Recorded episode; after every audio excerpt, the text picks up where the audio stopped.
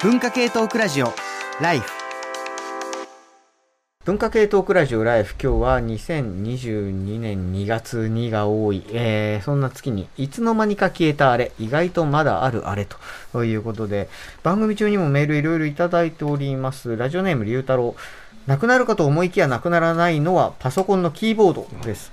タブレットやタッチパネルが普及し始めた時、キーボードがなくなるだろうっていうニュースや記事をよく目にしました。全然健在ですね、今も。それこそね、スマホのフリック入力の方が早いなんていう話、まあありますけれども、物理キーボードなくならないですね。キーボードはだけどほぼね、なくなってますよ。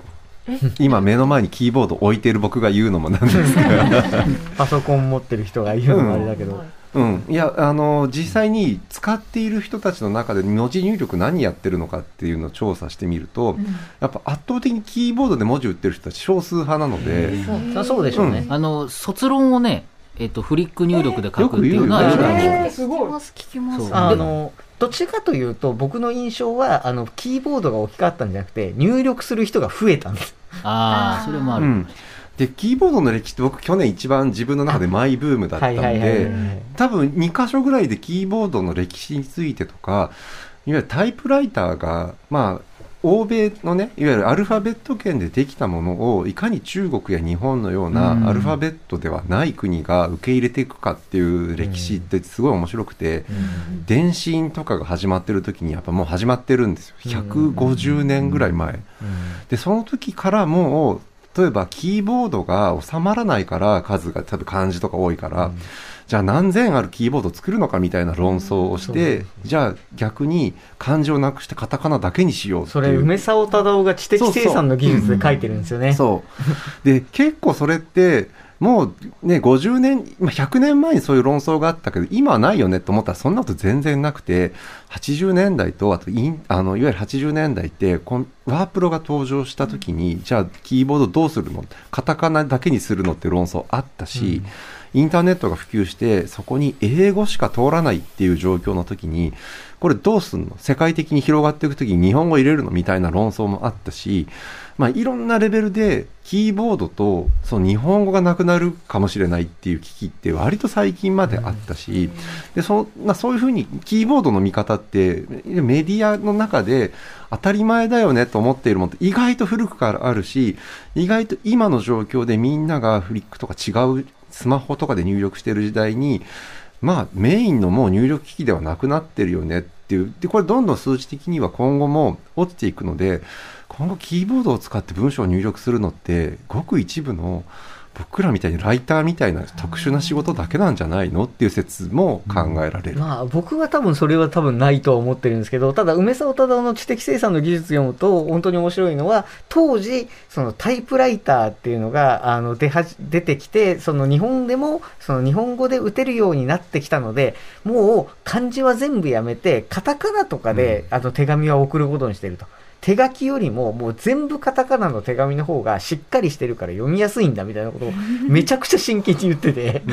あの結構だからその技術に合わせて日本語の方も変えちゃえみたいな。で、それを読むと、そのローマ字でその前は全部書いてたと。英語タイプライターで。で、もうその日本にももう日本語を全部ローマ字表記に変えてしまえっていう人たちがいて、すごい応援してるんだけど、あんまり普及しなくて残念みたいなことすら書いてある。けど、七人の侍の黒澤明の映画の脚本家の橋本忍は、全部じゃないけど、やっぱりタイプライターを導入して、ひらがなかな彼は、全部の脚本がひらがなで書かれていた時代があって、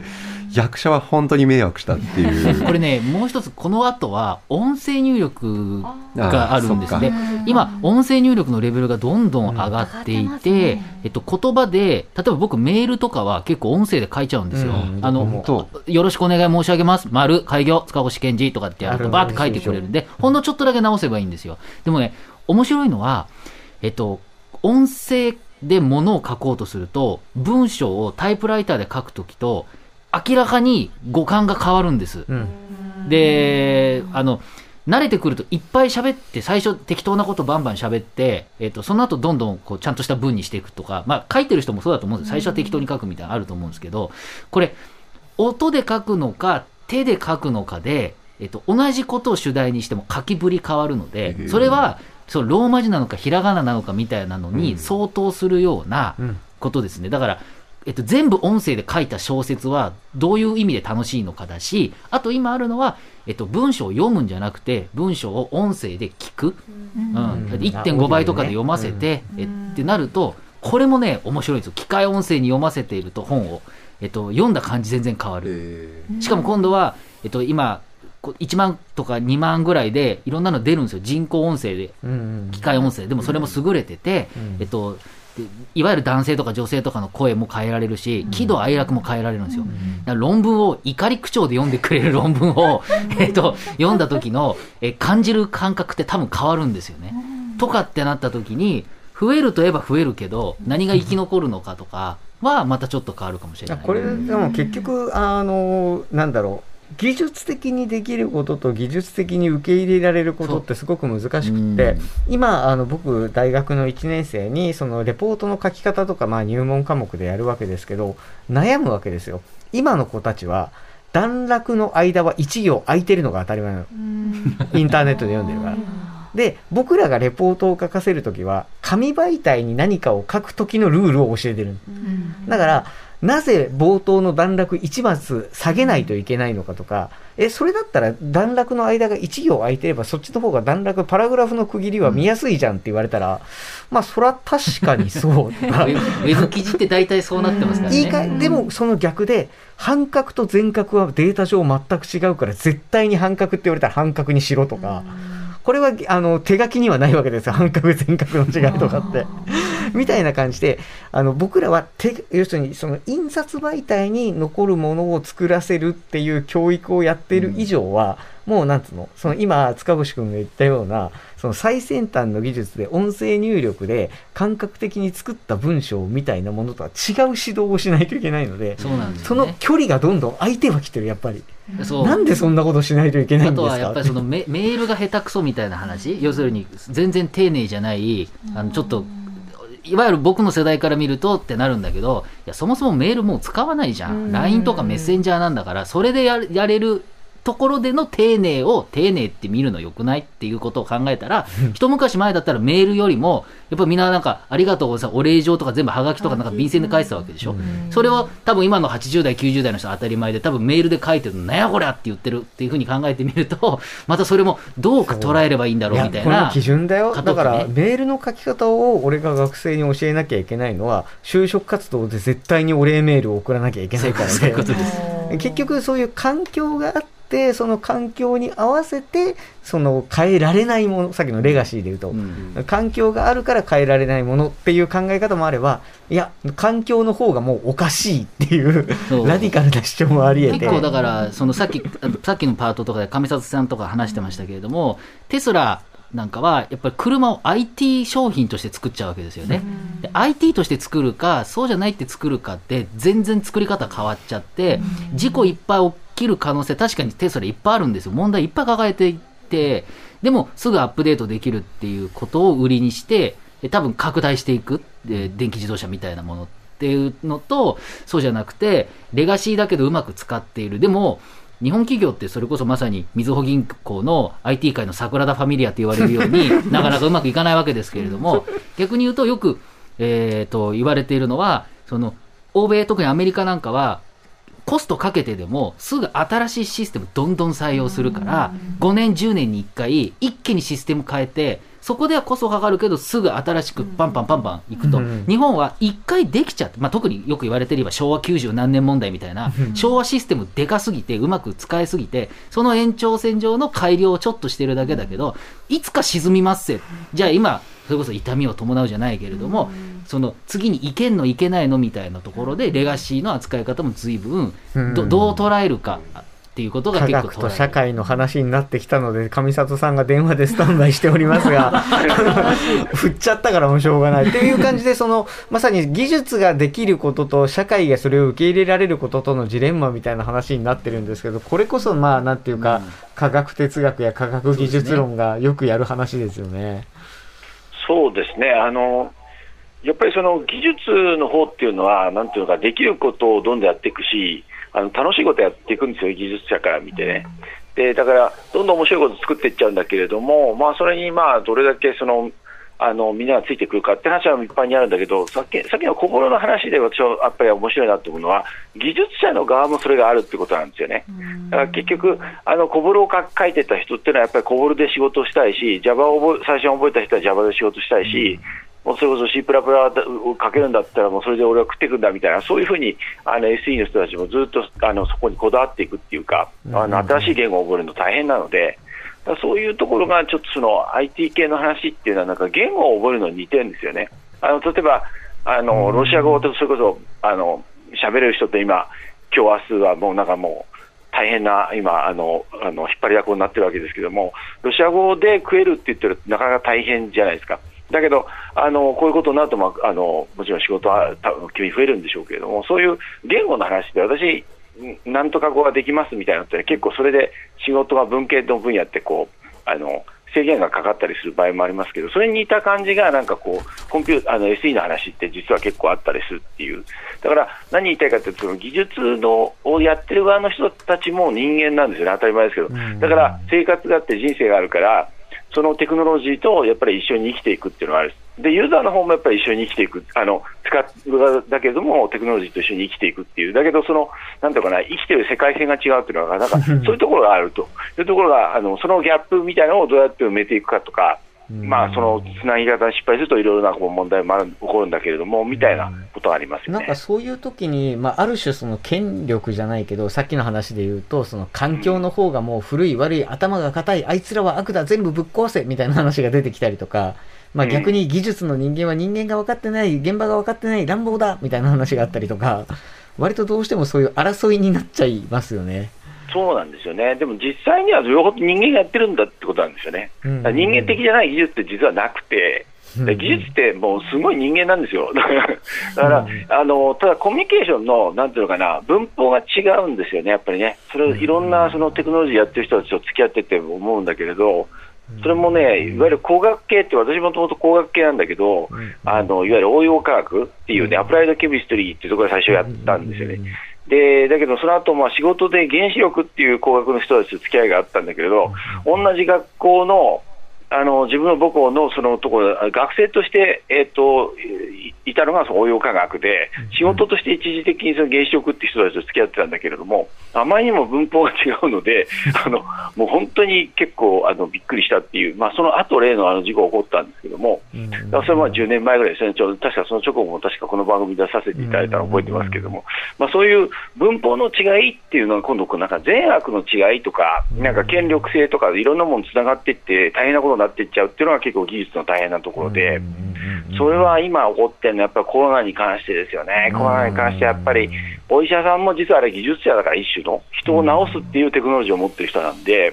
でそうすると、結構そこのね、あのみんな私たちはみんな知ってる医者っていうとかお医者さんみたいな感じの人もすごい実は違うんですよね。あのやってる人は全然違うし、公衆衛生の人はもっと違うしみたいな、なんかちょっと全然違う話になったんですけど、そういうなんか文法の違い、テクノロジーの文法の違いっていうのはやっぱすごい大事だなっていうことは思います。その辺のギャップの話は面白いですけどね。なんか、碇さんも小手さんも多分そのね、そのお仕事で多分いろんな分野のまさに文法の違う人たちとコミュニケーションするときに事前に下調べとかも多分するし、言ってでも本当に通じないなとかもあると思うんですけど、技術の話だけでなく、それぞれの持ってる文法の違いみたいなもので、これは苦労したなとか、をなんか事前の下調べでめちゃめちゃ困ったなとか、さっきあったファックスの話とかまさにそうでファックス。でファックスやっぱ流すとなんか流すときによくあなんか先輩のライターさんとかに言われたのはなんか自分の名前を署名しろと。あ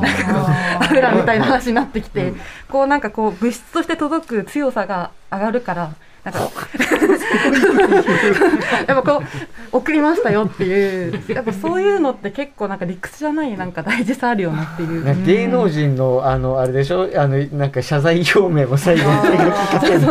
やっぱやっぱ馬鹿にできないんですよね結局、うん、やっぱ手人がやってるから。好きですよね日本の人はね、え、あの、かその日本にはその、まあ、日本の文字文化があって、まあ、が海外には海外の文字文化があってっていうことだと思うんですけど、ドイツだとそんな手書き文化みたいなのってないんですか？ないですね。ドイツは手書きはむしろ嫌がられるし、そのレポートとか手書きのレポート、手書きのレポートもさすがにあんまりないですか、でもこう手書きであることの方が丁寧だしとか気持ちがこもってるとか、なんかそういうプラスにこう時間をかけたとか、あの履歴書か、履歴書、手書きの履歴書って割とまだまだあると思うんですけども、それで人が人柄がわかるとかね、そういうふうに言われてはいるし、それも真実だとと思うんだけど、だけどそもそも履歴書っていうのは何をこう伝えるためのものなのかっていうことを多分ドイツ人が合理的に考えた時にその人の、まあ、名前とか経歴とか今まで何をしてきたのか知りたいから見てそこで興味を持てれば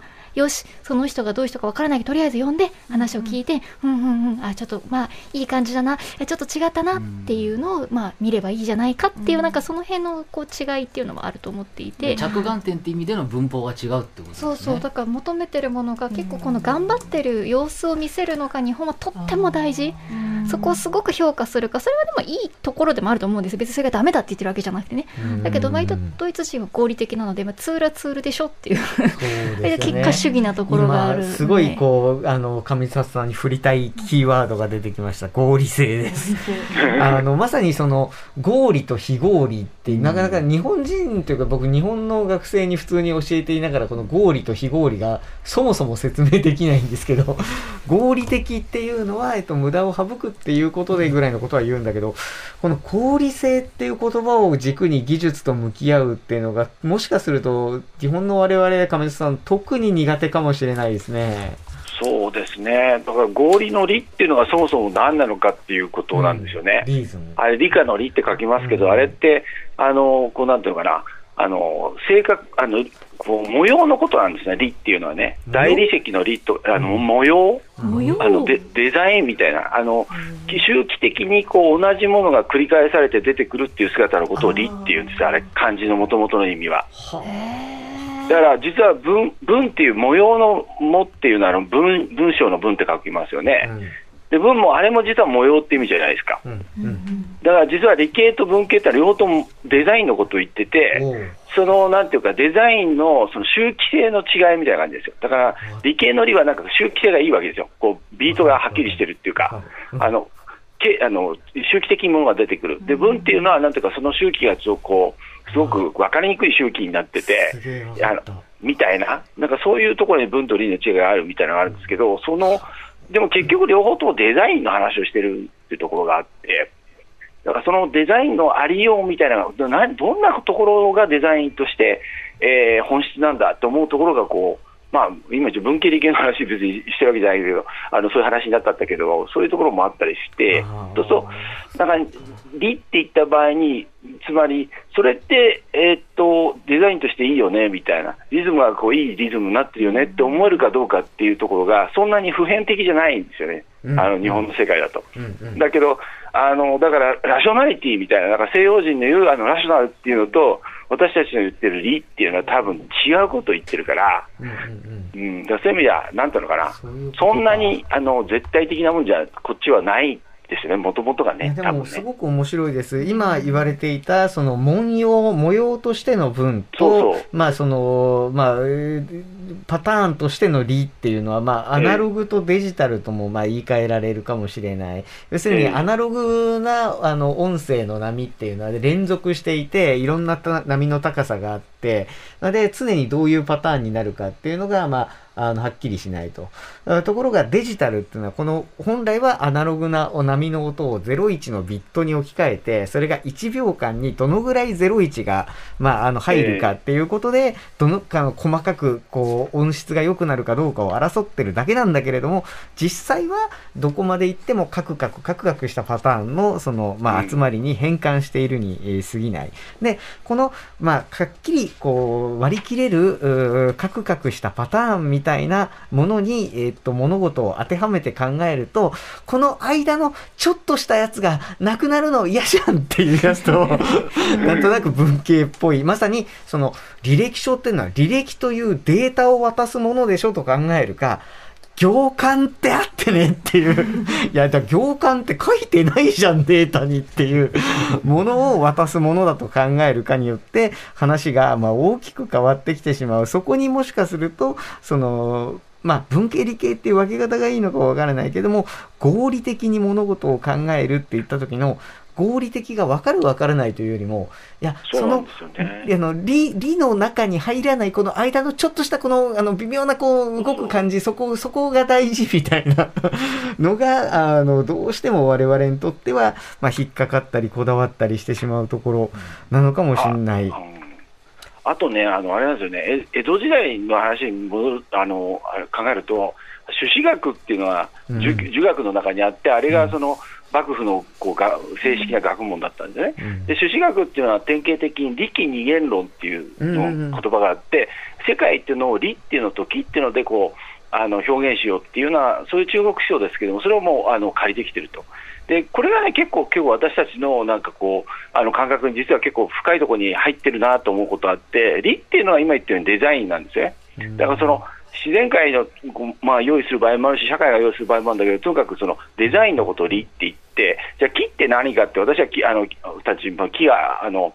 えー、と気気疲れするだとか気持ちがいいとか木っていう言葉すごい使うんだけど、結局木っていうのはなんかこう触れて、えー実体性あるようなものがなんかこう木なんですよね。うん。だから、うん。そのデザインと材料みたいな感じになってて、そうだとすると、私たちはデザインのことを単に理って言ってるだけかもしれなくて、うんうんうん。そうだとするとそこになんていうのかな、一貫した筋が通ってるかどうかっていうよりは、まあ、今回はこのデザインでいきましょうみたいなのが理で、うんうん。あのきめきめ細かいってあの、お肌のきめの木もあれ理なんですよね。うんうんうん。だだから、なんか理屈って言うけど、私たちの持ってる理屈って、もうちょっとこう柔軟なもんなんじゃないかなとか思ったりするんですよね。だから理として決まってるデザイン、そばを送りましょうというデザインがあって、うんうんそれはそばを送るってことじゃなくて、そばの渡し方とか包み方とかいろいろあるだろうみたいな。そうそうそう。っていうのが木ですね。